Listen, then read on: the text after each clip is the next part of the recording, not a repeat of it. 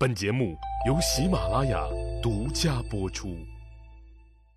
上一集里，我插播了一小段，不对，应该说是扯了一小段嫦娥和后羿的事儿。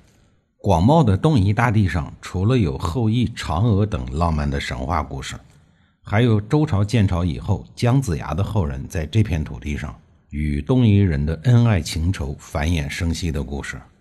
前面说过，由于姜子牙没有照本宣科、死板的严格遵循周礼的亲亲尊尊，而是采取因地制宜、一切从简、入乡随俗的管理策略，把最大限度的尊重本地彝人的生活习俗作为国家的统治方针。这样一来呀，很快就拉近了统治者与人民之间的距离。因此，周人作为空降至此的外来统治者。在遭遇本地人的抵制和排斥方面，就减少了很多的压力。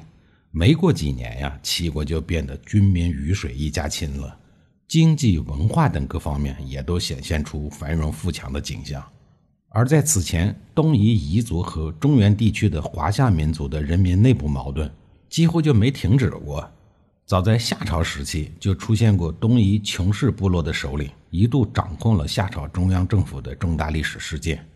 有史料说呀，这个穷氏部落的首领就是射日的后羿，但年代久远，已经无法考证了。我估计是重名吧。后羿整天打猎谈浪漫的恋爱呢，没感觉他对政治这种既无聊又不浪漫的事儿感兴趣。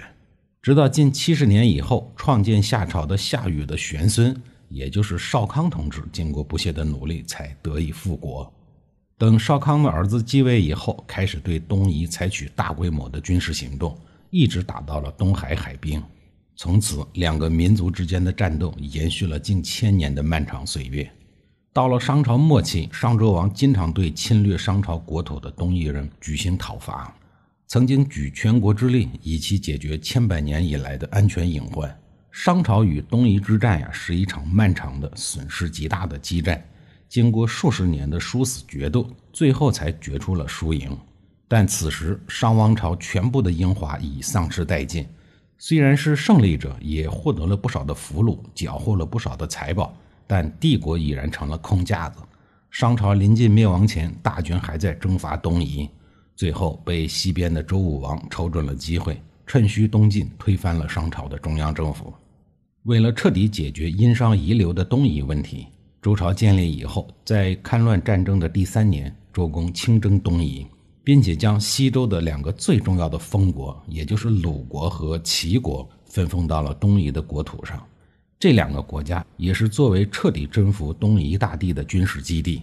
通过这样的安排呀，就可以判断得出，东夷大地的统治困难系数是非常高的。以至于需要周朝除天子之外的最具显赫权威的人来亲自肩负周朝国土平安的重大历史使命。齐国成功的发展之路被广为人知以后，一时间邻近的诸侯国们纷纷来人来访，争相学习借鉴齐国的治国经验。作为模范和标杆诸侯国，齐国很快引起了周朝最高统治者，也就是周天子的关注。周天子除了对齐国进行书面表彰以外，还整理了一批珍贵的宝物，馈送给齐国的齐丁公。这可是周朝开朝以来第一次由上向下馈赠珍宝，而在此前都是诸侯国向周天子朝贡珍奇异物的。这般至高的荣耀，自然要载入齐国的历史。周王朝刚刚成立的时候，王室还是很有威严的。即便如此，周天子为了避免分封在千里之外的各个诸侯国王不听王命的调遣，便要求各诸侯国的当权者或者是至亲男子要留在天子的都城镐京，担任重要的官职。这其中自然就有人质的性质。周武王死后，周成王姬宋继位。周成王年幼，周公和少公奔赴镐京，辅佐天子，让长子留在了封地守国。唯独齐国的姜子牙相反。留自己的第三个儿子丘穆公镇守齐国，自己则带着长子吕吉一起在镐京辅佐周成王。吕吉在这一时期担任虎贲氏一职，负责统领王室的禁军。虎贲军是周天子嫡系部队中的王牌，前面就说过，战斗力绝对是当时的顶尖级别。在镐京城中，吕吉对内控制虎贲军，对外配合老父亲。统领周王室征伐东方。这父子俩可以说是西周时期的世界警察。周康王六年，活了一百三十九岁的姜子牙去世了，吕吉回到齐国继任君位，是为齐丁公。根据老规矩，齐丁公呢也要留人质在镐京。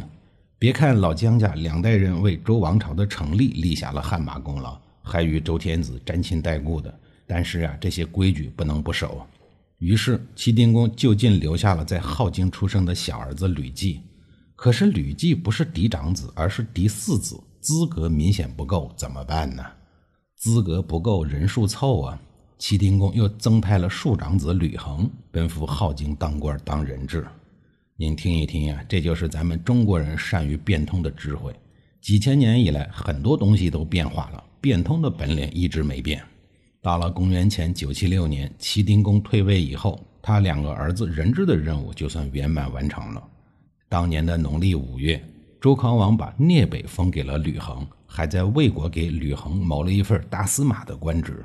由此可见啊，只要大家都按约定好的规矩办，人质的下场其实也是可以很美好的。排行老四的吕骥则表示愿意继续留在朝中辅佐周天子，为此呢，他还放弃了本属于他的齐国国君宝座。对待这样忠心耿耿的人质，周天子自然是举双手欢迎。吕骥的一生啊，都在镐京陪伴周康王、周昭王两代周天子。吕骥将国君的位置让给了自己的弟弟，也就是老五吕德以后呢，同时还让自己的子孙离开了齐国当时的都城营丘，搬到崔邑去生活，不要去打扰吕德。吕骥的子孙后以崔为姓，这就是中国崔姓的主要来源。吕骥本来是有机会回到故国的，但是他坚持留在镐京辅政。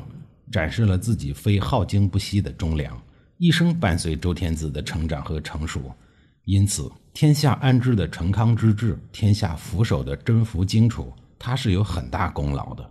连周康王都公开夸赞吕吉、吕季俩人，说他们是一对有德的父子。